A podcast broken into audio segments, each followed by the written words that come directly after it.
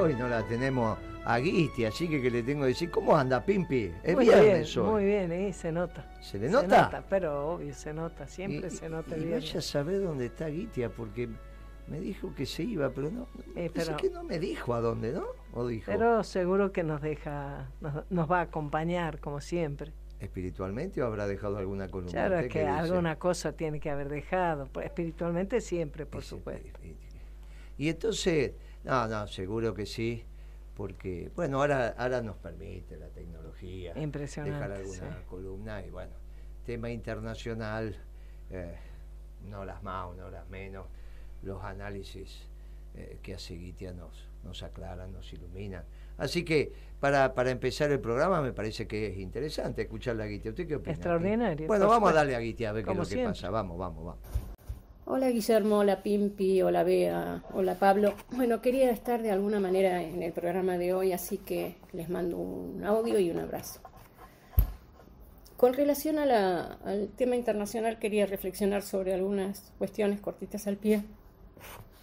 Una de ellas tiene que ver con lo que está aconteciendo hoy en Francia, que producto de la decisión de Macron de modificar hacer una reforma en las pensiones, aumentando, entre otras cuestiones, la edad jubilatoria y los años de aporte, había una resistencia tremenda del pueblo francés, liderado por su central sindical, la CGT, y con la participación de, de la otra central sindical, han salido a la calle a protestar fuertemente contra esta reforma que fue presentada a través de un decreto.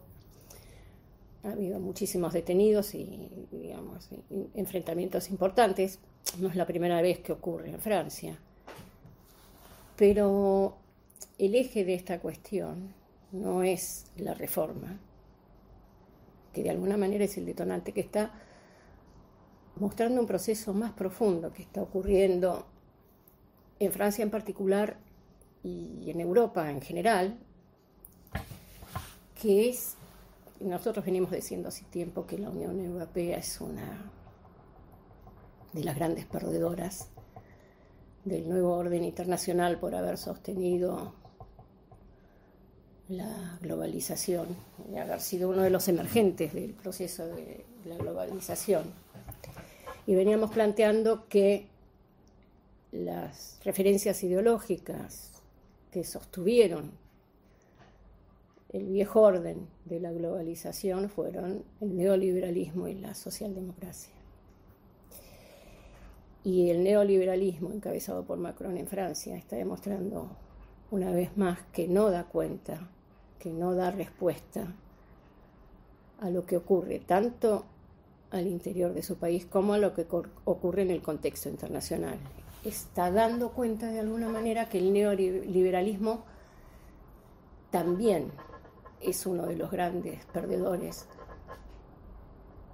frente al nuevo orden internacional. Y podemos agregar que así como esto se expresa en Francia,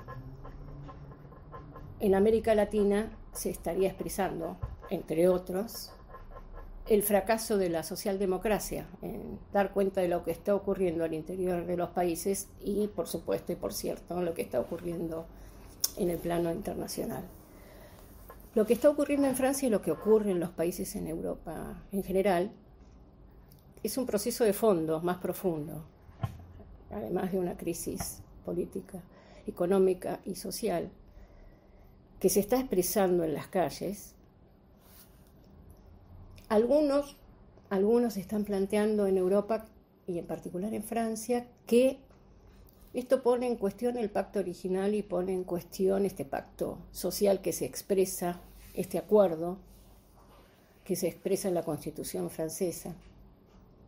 Otras, en este caso Marie Le Pen, dice que se están rompiendo las reglas del juego democrático y que eh, evidentemente no se está escuchando el sentir y el latir del pueblo, del pueblo francés. Lo que está pasando también es que justamente estos partidos, la socialdemocracia y, los partidos que expresan a la socialdemocracia y que expresan al neoliberalismo, están cayendo estrepitosamente y esto se va a notar también en las elecciones. Hay encuestas en Francia que están mostrando que tanto este, la derecha, entre comillas, como la izquierda, entre comillas, y no tradicional, están creciendo fuertemente. También esto está demostrando que no se puede seguir leyendo desde la derecha y desde la izquierda lo que está aconteciendo en el mundo. Se están moviendo por su parte piezas en el tablero del conflicto Ucrania-Federación Rusa, que tiene que ver con la propuesta del Reino Unido de enviar munición con uranio empobrecido a Ucrania y la respuesta de la Federación Rusa de enviar armas nucleares tácticas y asentarlas en, en Bielorrusia. Este, este, este juego de posiciones estaría en este momento en, en una suerte de impas. La Federación Rusa se está consolidando la defensa de los territorios que ha, que ha logrado, en los cuales ha logrado posicionarse, y Ucrania no logra avanzar. Se estaría planteando una contraofensiva, se está hablando de una contraofensiva, pero bueno, vuelvo a insistir, eh, la lectura de cómo están las movidas en el tablero de ajedrez tiene que también contemplar eh, lo que aparece en segundo plano, que en realidad es la jugada central. Ha vuelto a aparecer públicamente un ex eh, funcionario de la CIA a decir de que tiene que reconocer Ucrania las posiciones ocupadas por la Federación Rusa y que eh, la OTAN debe sostener y seguir sosteniendo su intención de convertir a Kiev en una fortaleza inexpugnable para disuadir a Moscú.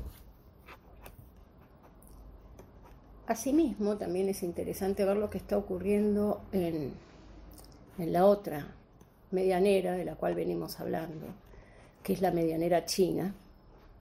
Por un lado, el 20 y el 22 de marzo se reunieron Xi Jinping, después de haber salido fortalecido en las elecciones, y Putin.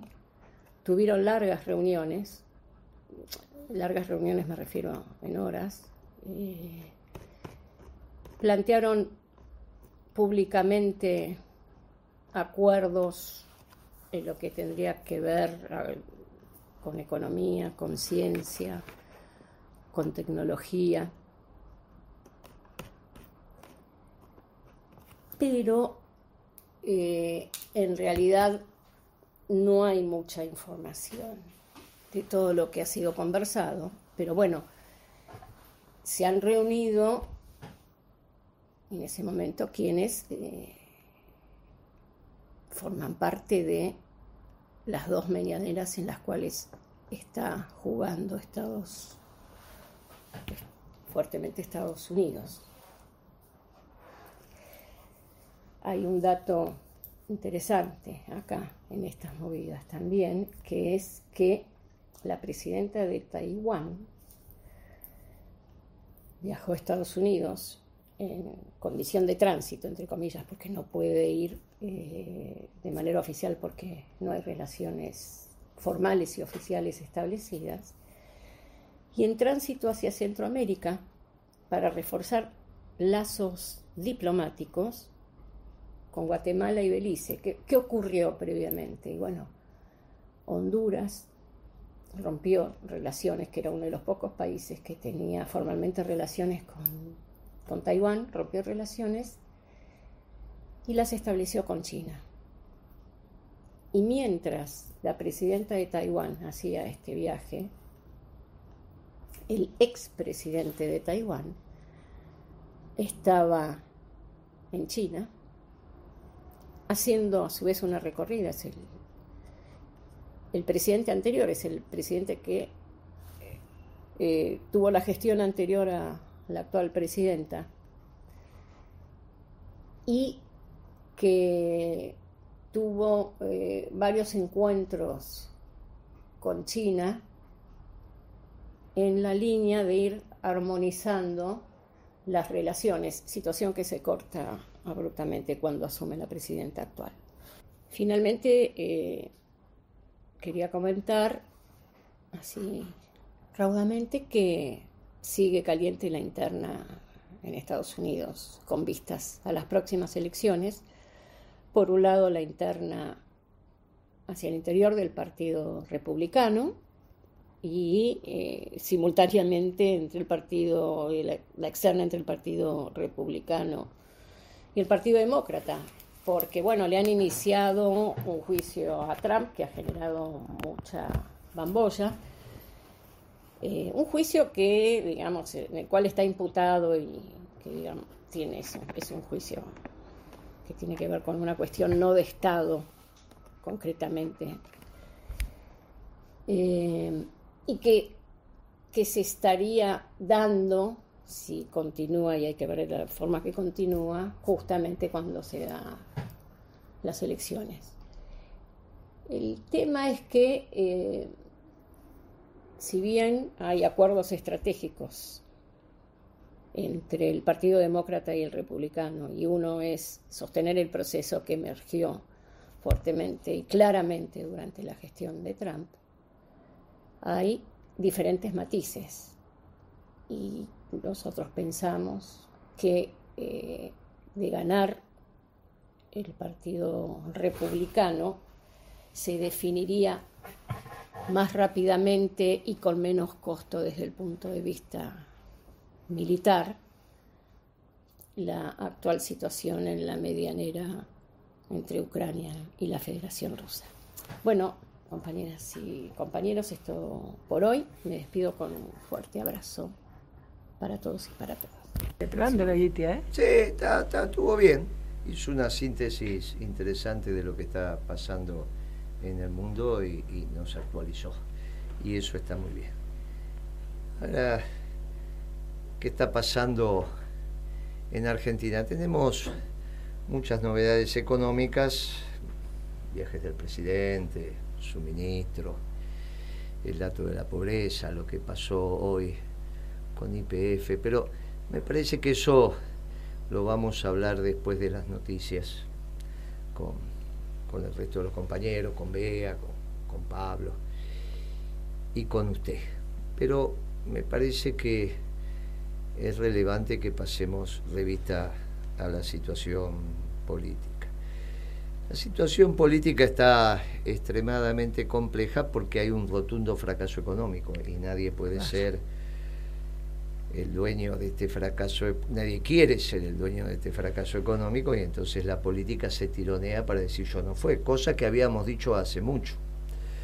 Ya Graboy no fue, ya Cristina no fue, ya todos los que antes decía que eran ahora no son. Y es lógico pero no se debe errar el diagnóstico porque si no, no se encuentra la solución. El problema es el fracaso económico. Fracaso económico lleva a la disolución política. Esto no tiene una solución política si previo no resolvemos el detalle de quiénes van a ser los ganadores y quiénes van a ser los perdedores en la política económica en términos de mayorías para el país y en términos de la defensa del interés nacional. Esta es la gran discusión. El problema es que los que piensan, algunos del gobierno, yo estaba escuchando atentamente a Grabois, compartimos algún, tuve como tres horas en crónica y un rato estuvo él también. Y entonces eh, ellos siguen con esta cantinela de que el país está creciendo pero en realidad hay un problema de distribución. Entonces, conté en crónica aquella vieja reunión del año 2012 donde juntamos a los 15 empresarios más importantes de la Argentina, que el único que faltó fue Roca, me llamó Roca, el dueño de Techini, y me dijo, mira, no puedo estar, estoy en Luxemburgo, estoy acá, estoy allá, pero va a ir Uriburu y va a hablar en nombre mío y yo estoy ahí. Vos dale la palabra a Uriburu, cosa que habíamos acordado, que él va a decir que yo estoy ahí, pero que lamentablemente no puedo. Pero que lo que se resuelva en esa mesa vamos a estar de acuerdo y vamos a acompañar.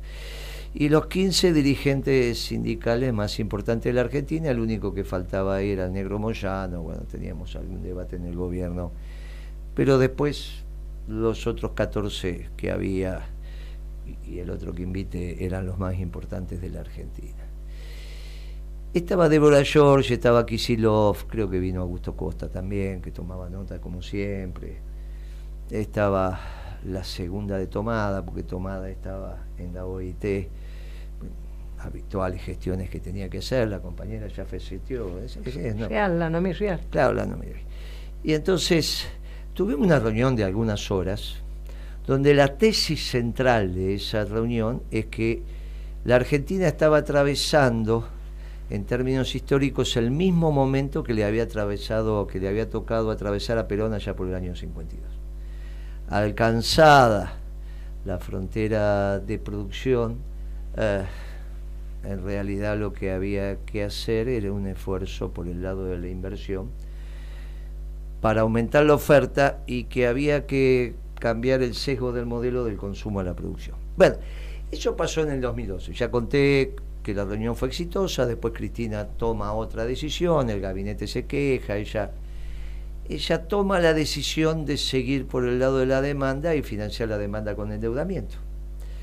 Esto fue lo que la decisión tomada, tenemos el 13 con una transición y en el 14 Kicillof va por ahí y decide, decide devaluar y a endeudarse con el club resolver la deuda con el Club de París, fue a negociar 6 mil millones de dólares, volvió con 9 mil de deuda, dijo todo que sí.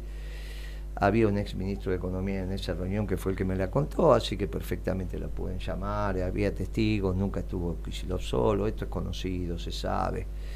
Y después salió a acordar con los fondos buitre, porque previo a eso había arreglado con Repsol, eh, la entrega de los bonos por 8 mil millones de dólares, que era, correspondía a los 5 mil millones de dólares que se comprometió a pagar el Estado, pero en la medida que era en años y tenían intereses y esos bonos tenían que ser descontados en el mercado, esos 8 mil millones de dólares de bonos que le da, en bonos que le da Kisilov, descontados en el mercado, Repsol se lleva los 5 mil millones de dólares y ese año Brufau, que es el que negocia, el presidente de Repsol, que negocia con, con Axel, recibe al premio al mejor empresario del año en España y bla, bla, bla, bla, bla. Esto es lo que hoy termina fallando la justicia, después lo vamos a hablar. Pero ese diagnóstico de pensar que la economía siempre es por demanda, concluye en, en esta situación de un ciclo económico que no quiere tener ningún padre, ninguna madre, y en esta crisis política profunda que está atravesando la Argentina, pero parte de un error garrafal en el diagnóstico económico. Y entonces llegamos a una situación donde suena difícil, pero lo habíamos dicho también en el 2001, mire, aquel dirigente político que pretenda abordar la, situación política de la Argentina sin entender lo que acontece en la economía se le va a ser muy difícil. Y entonces están en una, en una situación sin salida. Terminan diciendo la economía crece, pero no distribuye. El progresismo, y que ronda también la cabeza de Cristina, terminan diciendo el país está creciendo, pero se distribuye mal y cuatro vivos se están quedando con toda la plata de la Argentina. Otra vez historia de que te la hayas llevando con pala. Claro, que el país está creciendo tiene una situación compleja. Hoy el PBI debe estar en el orden de los 130 billones de pesos. Si usted divide eso por el dólar oficial le da un PBI de 600 mil millones, y bueno, de dólares. Y bueno, dije, bueno, mire, en el 2015 se dejó en el orden de los 500 mil, en, en 10 años creció de 500 mil a 600 mil, y bueno, póngale usted la tasa que quiera, más o menos.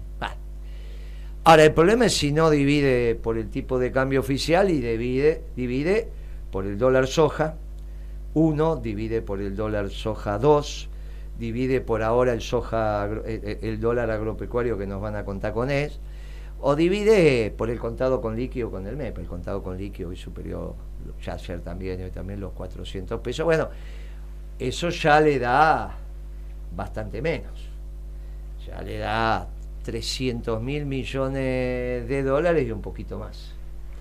Claro, si uno pasaba de facturar por año 500 mil, 2015, 450, 460, vamos a poner de acuerdo. Y está facturando 300 mil, nadie puede hablar de crecimiento. No, bueno, por el tipo de cambio, yo hago las cuentas de acá, hago las cuentas de allá. Y si encima los argentinos son una mayor cantidad, porque se crece a una tasa del 1,5 anual más o menos, por ahí estamos en términos de, de crecimiento vegetativo de la población, esto de los nacimientos contra los que mueren, bueno, está claro que individualmente sos pobre, pero como país también, porque está facturando menos. Si a su vez a la menos facturación del país se agudiza una incorrecta distribución del ingreso, bueno, esto explica la pobreza. Es muy difícil, muchachos, explicar que el país está creciendo. Tienen que terminar con esa tontería. ¿Cómo vas a crecer sin inversión? ¿Y cómo va a haber inversión si en realidad hay una tasa de interés horrible? Las causalidades de la economía no la... No, pero las cuentas nacionales, porque muchachos se están aprovechando de aquellos que pueden traer a 200 dólares, eh, a 200 pesos el dólar alguna maquinaria. De ahí a que la pongan a trabajar, de ahí no, pero vienen muchas máquinas de herramientas, están paradas ahí. Están paradas, no están trabajando. Están equivocados. Están equivocados. Están apostando contra el, el dólar oficial, porque finalmente hay un subsidio de 200 a 400. Vos traes la mercadería a 200 y la vas a vender si la vendía a 400, o estás apostando que en algún momento la vas a usar y esa máquina te costó la mitad de lo que te costaría en dólares, en términos de un dólar que vos considerás de equilibrio y que puede ser el, contado con liqui, que tampoco lo es, porque ¿cuál es el dólar de equilibrio? El que te equilibra la cuenta corriente de la balanza de pago. Miren, ese desorden del diagnóstico es el que venimos arrastrando desde el 12 para acá. Tomaron una mala decisión, la tomó la presidenta, la tomó. Donde manda capitán no manda marinero. El problema es que la siguió tomando mal. Y encima irradia un error de diagnóstico. Ella y su equipo, el poco equipo que le quedó en términos económicos, porque si no, no sería más al ministro de Economía.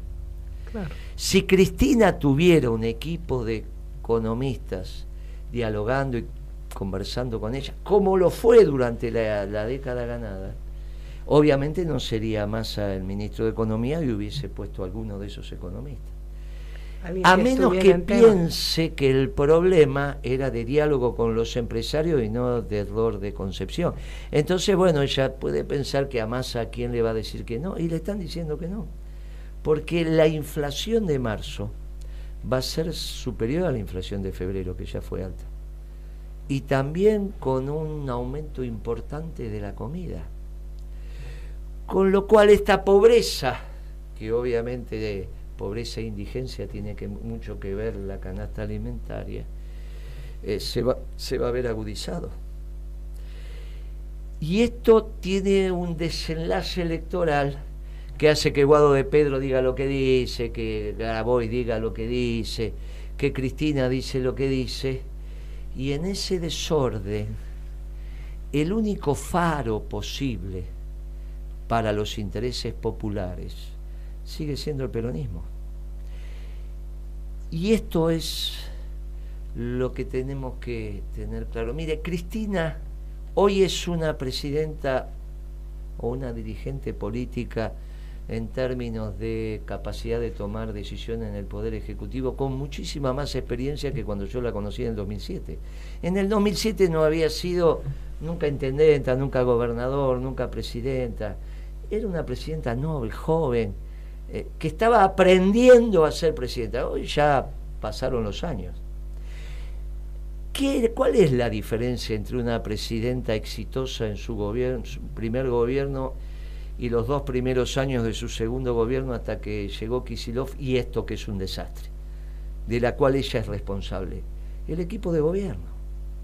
En esos seis años, cinco años, como usted, había un equipo peronista, más los cuatro de Kirchner, más de Dualde, hace la década ganada, había un equipo peronista. ¿Qué es lo que pasa de Kisilov en adelante? Viene un equipo socialdemócrata. En el medio un paréntesis de Macri, pero son dos años de, de Kisilov y son cuatro años de Alberto Fernández con este equipo, donde no hay peronistas. En este equipo de masa, el que en teoría entiende de economía es un muchacho de Cambiemos. Es Rubinstein. No es peronista. No hay concepciones peronistas en la economía. Por lo tanto, es un fracaso rotundo. La diferencia de una Cristina exitosa a una Cristina absolutamente fracasada, como es esto, entre una década ganada y una década perdida, es el equipo de gobierno. En el equipo había una concepción peronista porque se gobernaba con la doctrina peronista. El problema es económico quedó demostrado en el 2001 que cuando no se entiende los, la economía, los presidentes van pasando de a uno. Mire, hasta que llegó Dualde hizo lo que tenía que hacer. Y ese Dualde exitoso es el que después le delega el mando a Kirchner, que elige a Kirchner y le pone su voto, porque Kirchner no gana con los votos de Kirchner, gana con los votos de Dualde y los fiscales de Dualde. O que piensa que los fiscales en la capital federal y en la provincia de Buenos Aires los puso Kirchner. Pero ¿qué les pasa? Los puso Dualde. Y nos hemos cansado de decir la importancia que tienen los fiscales a la hora de contar los votos. No es lo mismo los votos que acá que los votos que contá y eso lo sabemos todo. Bueno, muchachos, este diagnóstico económico que tiene la progresión, que hoy lo verbalizó con claridad Grabois, entre otros, sigue conduciendo a este fracaso político los invito a que repiensen la década ganada y que encuentren las virtudes de ese equipo peronista. No les pido que ya se hagan peronistas, eso les va a llegar después, cuando entiendan dónde está lo correcto y lo incorrecto. Pero por ahora me conformo con que revisen con precisión lo hecho en la década ganada, del 2002 al 2012. Esa es la década ganada. Esa es la década ganada. Hay un año de transición, 2013 y después ya empieza este ciclo que comenzó con la devaluación de Kisilov y termina naturalmente con Massa. Y esa, esa, esa situación, esa incapacidad de comprender, es lo que les da el, el pretexto o la base para que la única discusión política sea los, los tironeos de los cargos. La única discusión política sea ver qué, con qué puede cada uno quedarse y resignarse e inventar el argumento de que esta elección no es decisiva porque ya está perdida. Y bueno, y nosotros decimos, creo que eso vos lo has expresado siempre con, con mucha claridad, que esta elección es importante porque esta es la que va a definir si los próximos años son para el 70 como mucho por ciento de la Argentina o para construir una Argentina que sea para todo nuestro pueblo y para la grandeza de la patria. ¿no? Muy bien. Vamos a ver qué dicen las noticias de Tela en los próximos minutos. Mire, Pimpi, es tan importante ganar las próximas elecciones para el peronismo que casi nosotros eh, tenemos como consigna construyamos el milagro. Porque no es fácil.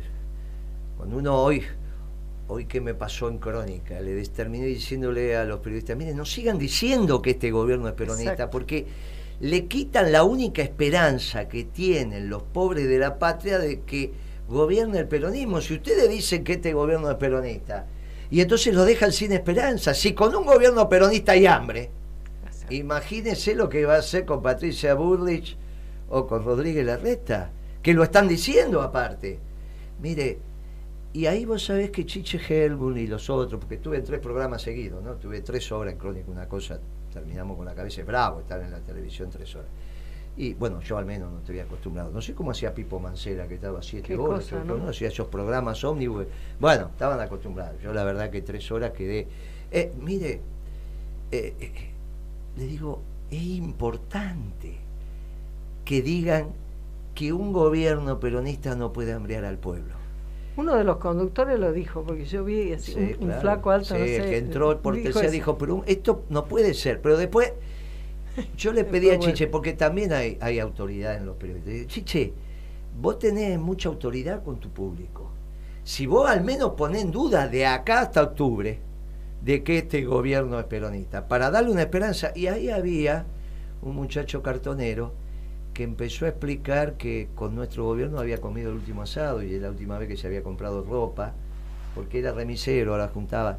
Bueno, me paré, le di un abrazo, nos dimos un abrazo y, pusieron la marcha peronista. Pero Chiche se enojó. Ya, yo no, no, no me ponga la marcha peronista en mi, en mi programa. Claro, se la pusieron desde el estudio. Los muchachos que estaban atrás de cámara empezaron a aplaudir, a hacer la vez y acompañar cantar la marcha, porque era un momento de, esperanza. Era que vuelva el peronismo, es un momento de esperanza. Ahora, ¿de dónde vuelve el peronismo? Vuelve con un plan económico y con la política económica que hizo la década ganada. ¿Qué tiene que hacer Cristina? Tomar conciencia de los errores cometidos.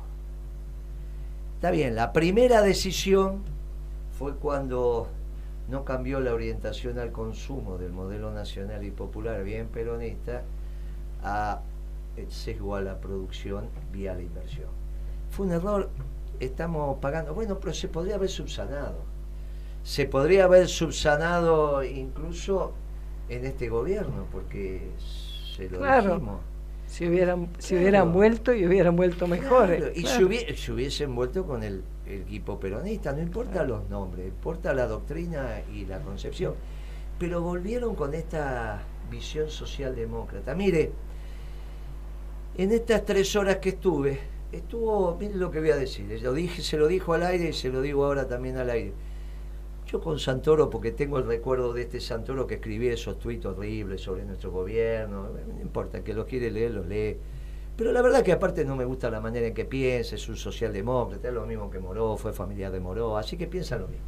Pero hizo una acción interesante. Fue a Matadero, la capital del dengue, como le han puesto, el 50% de los casos de dengue están en Matadero, y regalaron repelente para los mosquitos. Pusieron unas carpas con un programa que se llama El, el Gobierno Entubado, que no sé cómo se llama, qué sé yo.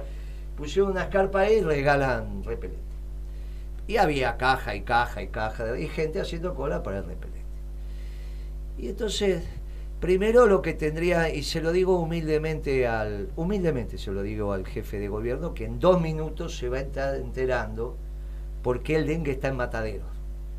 Eh, no, no, no, estudiamos medicina ni nada, los trabajadores se comunican. Lamentablemente lo vi tarde el mensaje, me lo mandaron cuando estaba en crónica. Pero bueno, tenía cuatrocientos y pico de mensajes hasta que lo leí. ¿Sabe por qué la capital del dengue matadero? No lo sabe nadie. Los trabajadores lo saben. ¿Saben por qué? ¿Sabe dónde está el cultivo del dengue en Matadero? Dejaron vacío el mercado de Linier. Había bebederos de, para las vacas. Las vacas, estos animales, no los taparon. Le tenían que poner únicamente una lona, se llenaron de agua con la lluvia. Y lo que ellos hacen, la publicidad, digamos, de vuelta a los tachos, de vuelta a esto. No, dejaron los bebederos de las vacas abiertos. Se llenaron de agua y ahí fueron los mosquitos. Animales. Qué bárbaro. ¿Cómo me enteré? Porque me lo dijeron los trabajadores de la carne. Guille, explícale que sequen los bebederos del mercado de Linier, porque si no secan los bebederos del mercado de Linier, va a estar todo matadero. O sea, te dicen a vos da vuelta a la maceta, da vuelta a la cubierta, y ellos lo único que tenían que poner era una lona. O sacar los bebederos y darlos vuelta abajo, o hacer lo que quieran. No, no tienen cabeza y no piensan en el pueblo.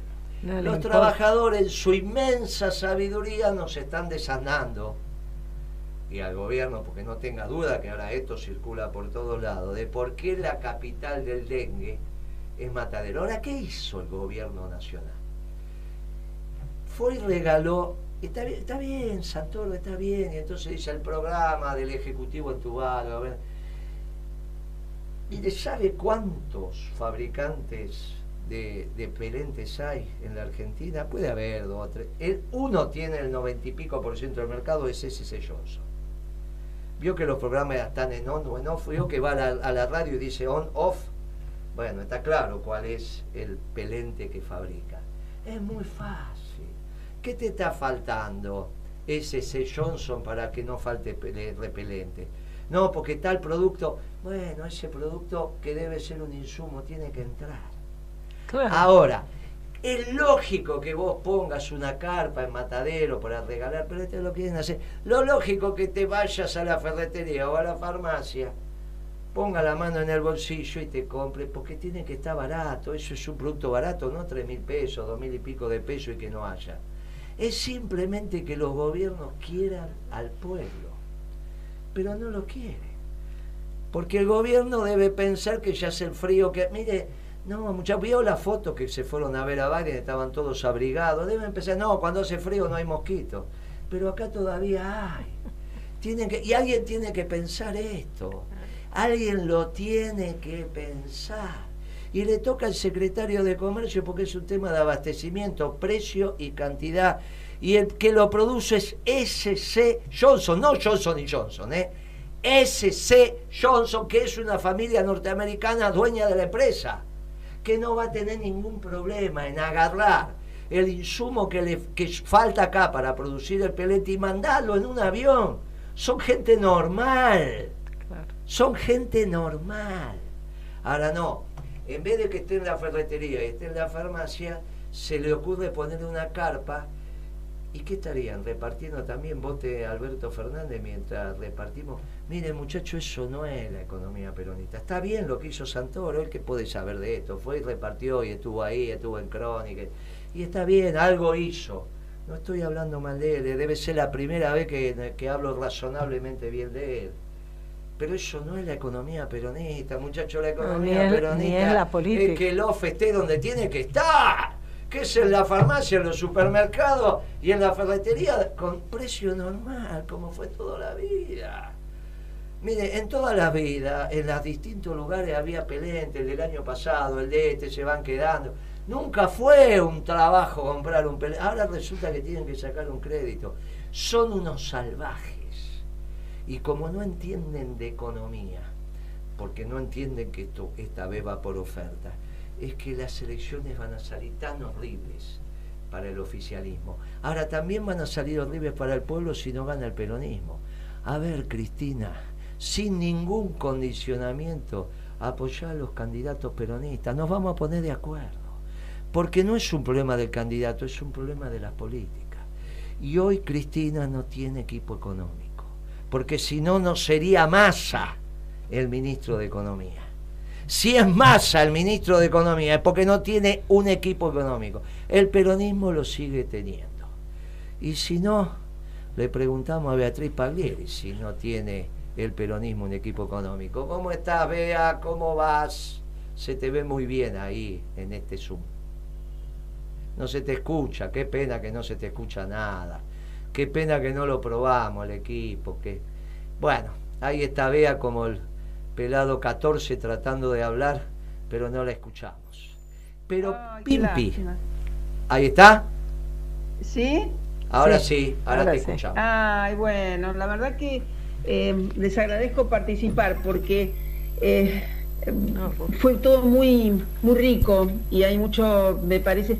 A ver, hago una semblanza. Eh, ayer 30 de marzo a mí me importó mucho valoré muchísimo el discurso de Pimpi en un reportaje. ¿Dónde está Ubaldini hoy? ¿Quién es Ubaldini hoy? Y también quién es Dualde y Néstor, que se hicieron cargo eh, del gobierno en momentos sumamente difíciles. Es decir, ahí había eh, patriotismo.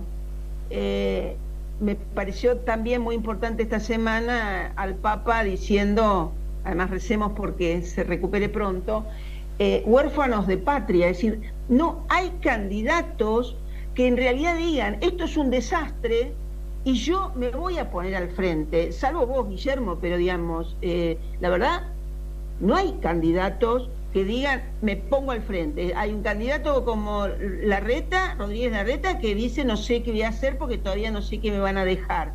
Entonces, en realidad me, hay, una, hay una orfandad de, de, de, movimiento obrero organizado, porque los trabajadores están, como te llamaron, pero ¿dónde está el Ubaldini del 30 de marzo? Eh, la verdad que sentimos que eso hoy no está presente eh, y, se apoya y se dice como si fuese peronista este gobierno. Eh, por lo tanto, a mí me parece que es muy importante lo que vos estuviste diciendo, porque el dato que se conoce hoy de pobreza ya es viejo, porque la pobreza hoy es superior al dato que se publicó hoy. Es decir, la pobreza ya pasó tres, cuatro meses eh, y, los alimentos siguen teniendo un nivel que es un disparate. Entonces la gente está pasando realmente hambre. Por lo tanto, me parece que no solamente necesitamos eh, que cada uno de los que tienen responsabilidades, bueno, ejecutivas, la verdad, no hay equipo, es un desastre, no hay nadie que realmente aparezca, porque ni siquiera la ministra este, de salud tampoco se dio cuenta porque hay dengue en matadero, lo tenés que explicar vos en la hora de Moreno. Entonces, digo, la falta de capacidad de gestión eh, debería todo el mundo, todo el mundo que se llame peronista, cuáles son los gobernadores, eh, hablar con nombre y apellido y hablar con sujeto, verbo y predicado. Todo tiene que ser muy claro. Realmente no puede ser que los argentinos estemos en, esta, en, este, en este nivel a la deriva. Con lo cual me parece que también reivindicando el domingo, eh, que sí que eh, vos tenés preparado un homenaje, creo que tienen que volver los funcionarios malvineros. Es decir, lo que fue también la Cristina Malvinera, es decir, la del primer gobierno, la de los primeros seis años de su gobierno. Eh, es decir, en realidad, ¿dónde están los que estuvieron? ¿Dónde están los que pueden reemplazar? Nos encontramos realmente. A mí cuando habla este, Guado, habla Graboy, me parece de un nivel casi irrespetuoso. Encima no hay humildad ante tanto ante tanta falta de gestión, ante tanta incapacidad. Encima no hay humildad. Entonces, la verdad, eh, sin ninguna duda, eh, como vos dijiste, eh, si no entienden que la solución está en lo económico y, se aplica un plan desde el sentido común, que el sentido común siempre es la mejor, el mejor faro, seguiremos cada vez peor. Es decir, cada día, como vos decís, Guillermo, será peor en la medida que siga este gobierno con este nivel de tremenda gestión. Puede hacer gestión, pero es un horror la gestión. Así que la verdad valoro muchísimo el reportaje, todos los reportajes tuyos, Guillermo, esta semana, tu participación en Rosario, eh, en San Nicolás, y la verdad el reportaje que también le hicieron a Pimpi, que para mí fue muy esclarecedor.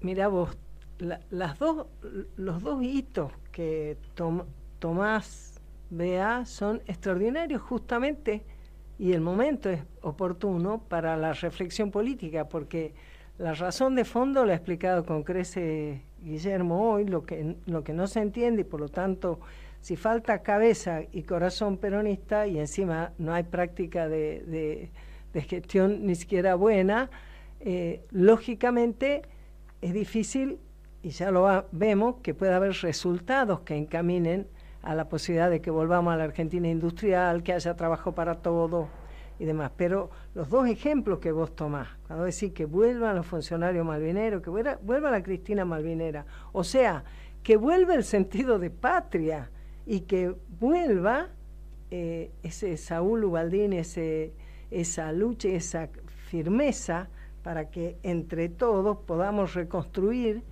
una patria donde el peronismo marca la dirección. Y creo que eh, Guillermo también ha dado en el clavo cuando cuenta su, su, participación hoy en Crónica y donde él le pide encarecidamente a los periodistas, dejen, dejen de permitir que se, siga se le siga quitando la esperanza a nuestro pueblo, identificando a este gobierno con el peronismo, que el peronismo siempre fue más que el PJ. El PJ fue la herramienta electoral, el peronismo es una doctrina, es una experiencia de gestión, es, una, es un proyecto nacional. Y no hay proyecto nacional que incluya a todo el pueblo si no hay industria, si no hay posibilidad de que haya trabajo, si no hay salario digno, si no hay una familia que pueda compartir la mesa. Ese dolor tremendo de una niña que estando su, su familia en situación de calle, ahí entre el Ministerio de Economía y la Casa Rosada, y muera una bebé de tres meses, eso, eso no sé, te, te desgarra y vos decís, bueno, y las cosas que decimos del gobierno nacional y el gobierno de la ciudad, que fíjate vos ahora, Rodríguez Larreta está en campaña nacional, ¿no? Está, parece que soltado la faja con la salida de Macri de las candidaturas, y entonces está en campaña. Y parte de la campaña además acompaña con las mismas miserabilidades con las que viene haciendo la gestión él y antes contaba Macri. Entonces ahora el negocio está de nuevo en todos los bajos autopistas. El negocio va a estar en, en la costanera norte. Si no hay negocio, no hay interés de gobierno para, para Rodríguez Larrete y para toda esa banda. Entonces, eh, si nosotros no podemos recuperar la esperanza de ir para que tengamos un gobierno peronista, y el plan económico, que tiene esa mirada integral y que ustedes han hecho tan extraordinariamente, es como los cimientos indispensables para que podamos hablar de un, de un, ministerio de comunidad, para que podamos hablar de cómo se construye equidad, de cómo se retoma el legado de Vita, para que podamos tener presente que con una Argentina en desarrollo verdaderamente, no va a estar lejos la posibilidad de que Malvina vuelvan a estar como tiene que ser, como parte de la Argentina. ¿Cómo hacemos para industrializar la Argentina? Porque hoy Grabois hablaba de eso y dijo también que tenemos que hacer costo en energía. Y ahí celebré. Claro, ahí celebré.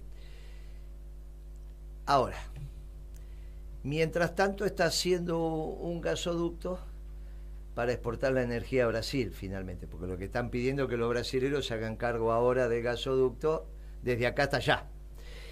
Claro, ¿cómo hacemos para que la Argentina vuelva a ser manufacturera? Tenemos que hacer productos buenos, baratos y bonitos, mejor que Brasil, porque nuestro mercado va a ser el cono sur. Ahora, si le damos, ¿cuál es la ventaja que tenemos sobre los brasileros? La energía, el precio de la energía. Ahora vos se la querés dar a ellos esa ventaja. Es ridículo, es como que Estados Unidos, ¿por qué en el mercado norteamericano el, el, gas está mucho más barato que en Japón, que en China o que en Europa? Porque están recuperando su manufactura. Bueno, pero esto es una cosa obvia, esto lo aprendés desde sentido común. Si vos tenés una ventaja competitiva, es para vos, es para que generes tu trabajo. Los brasileños ya encontrarán otra y discutiremos por los mercados. Pero vos no le podés pasar tu ventaja a los brasileños, salvo que tengas en la cabeza una economía extractivista. Ahora, este gobierno de Alberto Fernández y de Cristina está insuflando que en realidad nos salva el litio y vaca muerta. No la industria. Es así, tal cual. Eh, no la industria. Es el litio y vaca muerta. Con lo cual puede ser que tenga dólares, pero va a tener una pobreza ahora sí estructural. Mire, no hay manera de ocupar toda la fuerza de trabajo argentina si no tenemos industria. Y este es el modelo de desarrollo peronista. Es con industria, es con el campo, es con los servicios. Y con el campo empiezan a pasar cosas porque empezamos a tener debates sobre la ley de arrendamiento. Ahí fue el presidente de la Rural a decir, eh, mi amigo Moreno tiene cada ocurrencia. Con el pelado, con el pelado Trebuque, el de Crónica, que ahora está en América, dijo, tiene cada ocurrencia, pero no es lo que dice él, porque eh, eh, yo alquilo y soy el presidente de la Rural y se alquila porque alguien... Alguien te lo alquila. Ahora, en la zona núcleo no. El presidente de la Rural es productor en Gualeguaychú y, es el general Alvear. General Alvear Vaca, Gualeguaychú. No, si nosotros hablamos de la zona núcleo. En la zona núcleo es donde nosotros tenemos que hacer el esfuerzo para tener la comida a precios populares y para juntar los recursos para pagar la deuda. Y contra eso le vamos a dar un bono. Y mire que lo estamos discutiendo. Y es interesante, porque ellos no se pueden llevar la tierra y ponerla en Arabia Saudita y decir, ahora la tierra que teníamos en la Pampa Húmeda la ponemos en Arabia Saudita. Están atados a un país que tiene que funcionar. Y el peronismo es un país que ya lo hizo funcionar. Cuando llegué al gobierno, en la zona núcleo, la, hectárea estaba a 3 mil dólares. Cuando me fui, estaba entre 17 mil y 20 mil y esa ganancia patrimonial fue para ellos. Mire, es así de simple y ellos se empiezan a dar cuenta. Es interesante lo que pasa. Falta que se den cuenta el progresismo y falta que haga un clic la cabeza de Cristina. Como escucha Radio Caput, escucha, ¿eh? porque muchas de las cosas que se dicen en Radio Caput, después las repite Cristina. No hay más, no hay más que escuchar los programas de Caput. Cuando habla el peronismo, somos uno de los programas peronistas, sí, hay otro. Pero habla el peronismo en Radio Caput y después la escuchamos a Cristina. Y algunas cosas de las que se dicen en Radio Caput, mire, es cuestión que Cristina tome la decisión de sin condicionamiento, sin condicionamiento, acompañar al próximo candidato peronista. Vamos al balotaje y caballo que entra en el balotaje que empata a ganar quiere. No es lo mismo Macri candidato que estos dos candidatos, ¿eh? Patricia Buller eh, disfrazada de gendarme o el pelado Larreta. Mire, no, no, no, no, no soportan un debate con el peronismo. Mire, entonces esto es muy, esto es muy sencillo. Si se dan cuenta, cada día que pase vamos a estar más cerca del milagro. Nosotros vamos a hacer lo que tenemos que hacer. Si ellos se dan cuenta que para un milagro no son pases mágicos de, de Cristo o de Dios, ¿eh? es que el pueblo se tiene que dar cuenta. Si ellos se dan cuenta, vamos a estar cada día más cerca del milagro. Lo invitamos también a todo el progresismo de Radio Caput que se sume a un milagro de un gobierno peronista para fin de año. Y en seis meses damos vuelta a este país como un guante y empezamos en 15 días terminando con el Paco. Así que vamos por el milagro. Y el 2 de abril vamos a estar conmemorando y homenajeando a nuestros héroes, los que están vivos y los que quedaron en, el suelo patrio. Hasta el viernes que viene, un fuerte abrazo peronista para todos y a conmemorar la gesta de Malvinas.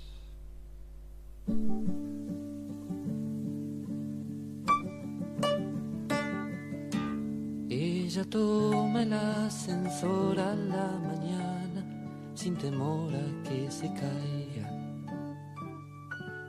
Baja en el quinto piso y toca con dos golpes a la puerta. Se